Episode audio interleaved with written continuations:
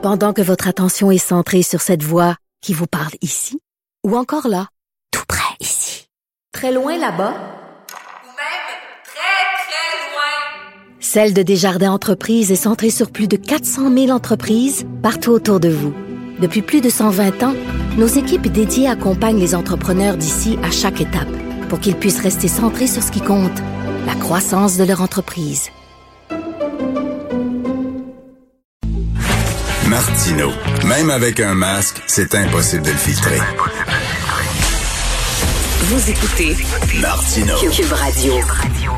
Alors, c'est le dernier droit pour la loi 21 devant les tribunaux. Nous allons parler avec Madame Louise Maillot. Vous la connaissez bien, le philosophe conférencière. Elle est cofondatrice du collectif citoyen pour l'égalité et la laïcité.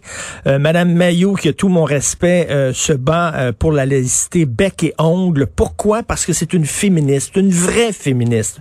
Une féministe telle qu'on le concevait avant, c'est-à-dire que une femme qui se méfie des grandes religions monothéistes qui sont toutes les trois sexistes et qui euh, dit ben il faut faire attention pour que la religion ne que pas trop d'espace euh, dans l'espace public ne prenne pas trop de place parce que c'est souvent au détriment des femmes. Donc madame Mayou elle est avec nous. Bonjour madame Mayou. Oui, bonjour Richard. Bonjour. Premièrement, on s'attendait à ce que la loi 21 soit attaquée, Madame Maillot, mais est-ce que vous vous attendiez qu'on tombe aussi bas?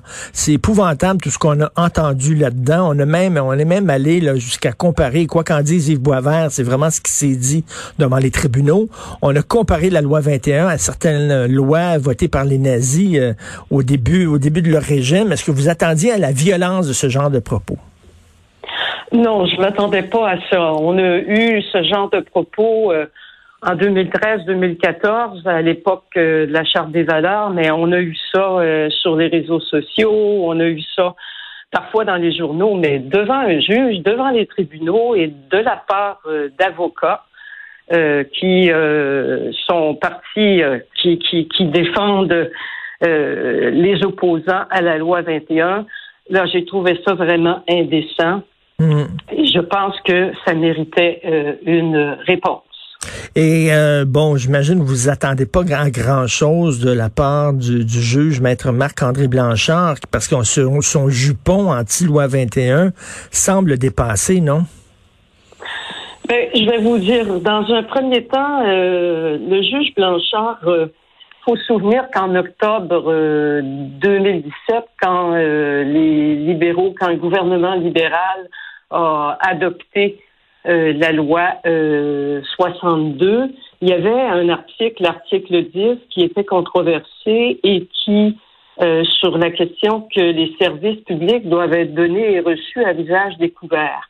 Et euh, ça a pas pris trois semaines, je pense que le Conseil national des musulmans canadiens a contesté, a demandé la suspension de cet article et quand c'est quand le juge Blanchard, donc en juin 2018, mhm. euh, s'est prononcé là-dessus, il a maintenu la suspension euh, temporaire de l'article, disant que euh, ça pouvait causer un tort irréparable aux femmes musulmanes qui portent mhm. le niqab.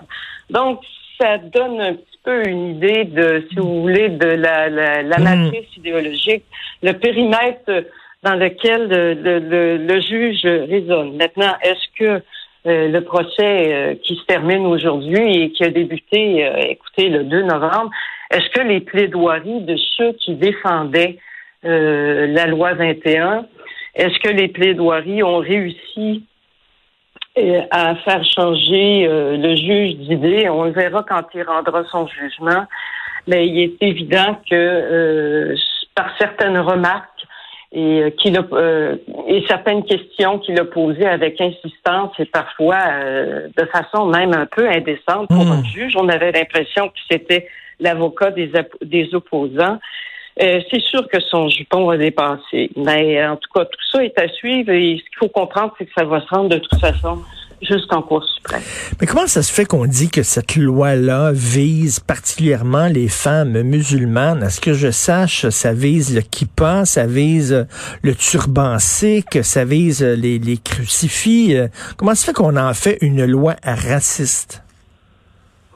On en fait une loi raciste parce que, euh, d'abord, c'est vrai que l'interdiction des signes religieux, du port de signes religieux, vise euh, toutes les religions. Mhm. Maintenant, euh, on en fait, euh, on dit que cette loi-là cible davantage les femmes musulmanes qui portent le voile. Et ce qu'il faut comprendre, c'est que on peut voir les, choses par l'autre bout de la lumière, c'est-à-dire que celles qui contestent le plus la laïcité de nos institutions publiques, et à travers donc euh, leur présence euh, comme enseignante dans les écoles en portant le voile, ce sont des femmes musulmanes. Alors, euh, ce qu'il faut voir, c'est que l'islam ici, la présence de, de, de, musulmanes voilées fait que l'islam est comme la tête de pont. Elle est comme, si vous voulez, la, première à essayer de se positionner avantageusement dans les institutions publiques, donc hmm. pour en contester la laïcité. Et euh, pourquoi est-ce que euh, on considère que la loi à ce moment-là elle est raciste? On n'aurait jamais dit ça alors que quand le gouvernement a légiféré, pas le gouvernement de la CAQ, mais d'autres gouvernements précédents ont légiféré pour pour euh, la laïcité, ça s'adressait surtout aux catholiques et euh, aux protestants, et jamais, jamais, au grand jamais, que ça ne prêtait flanc à des accusations de racisme ou de catholicophobie, je ne sais trop comment dire, une phobie quelconque.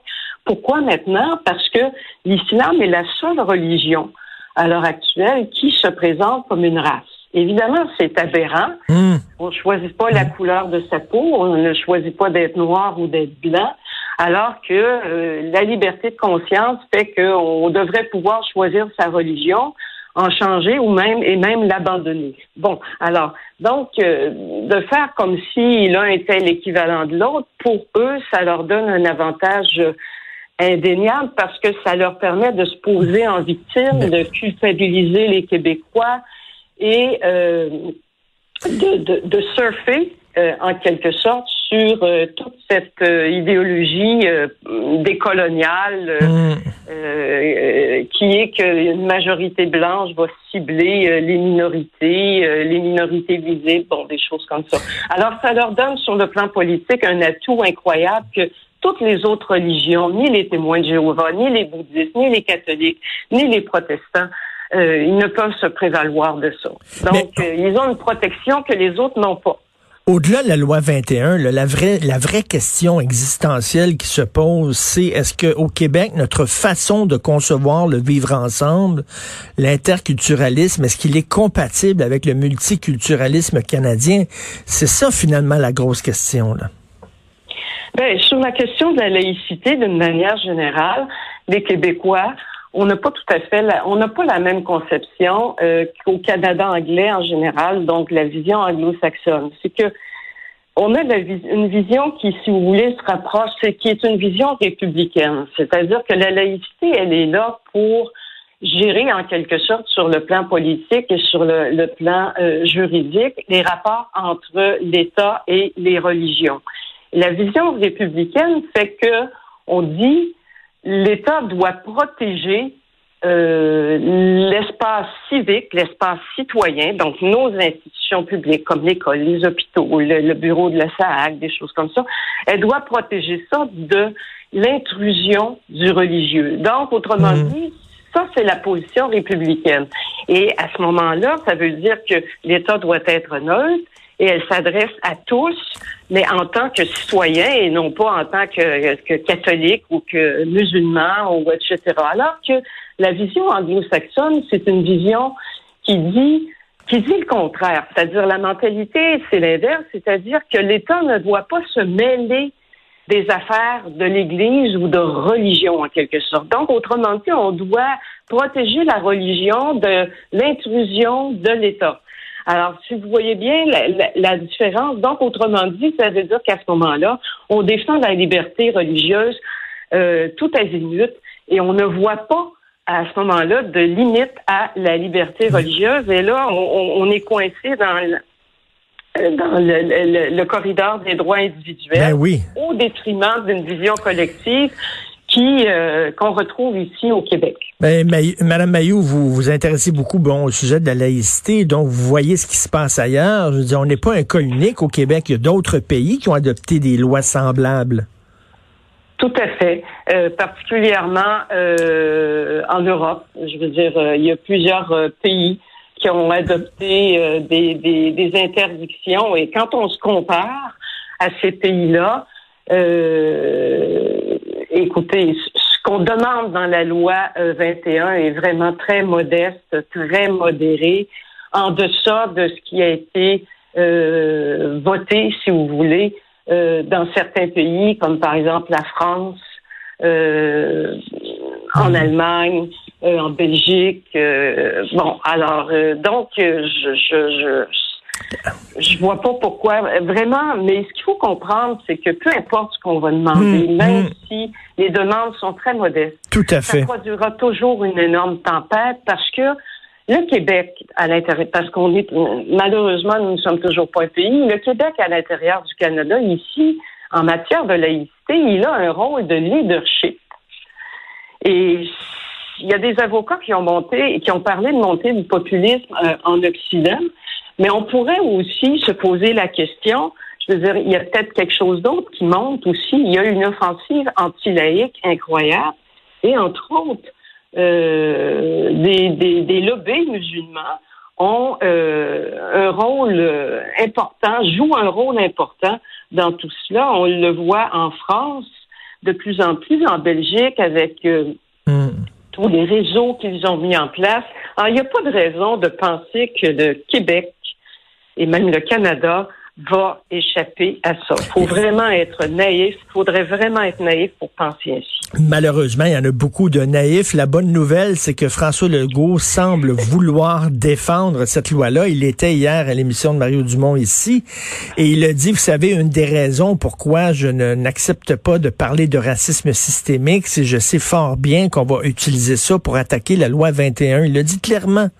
C'est une façon d'attaquer la loi 21 parce que la, la deuxième étape, c'est qu'on va dire il y a du racisme systémique. OK, alors la loi 21 fait partie de ce système raciste-là. Est-ce que vous êtes d'accord avec son diagnostic? Oui, je suis d'accord avec son diagnostic et j'ajouterais que je suis bien contente que M.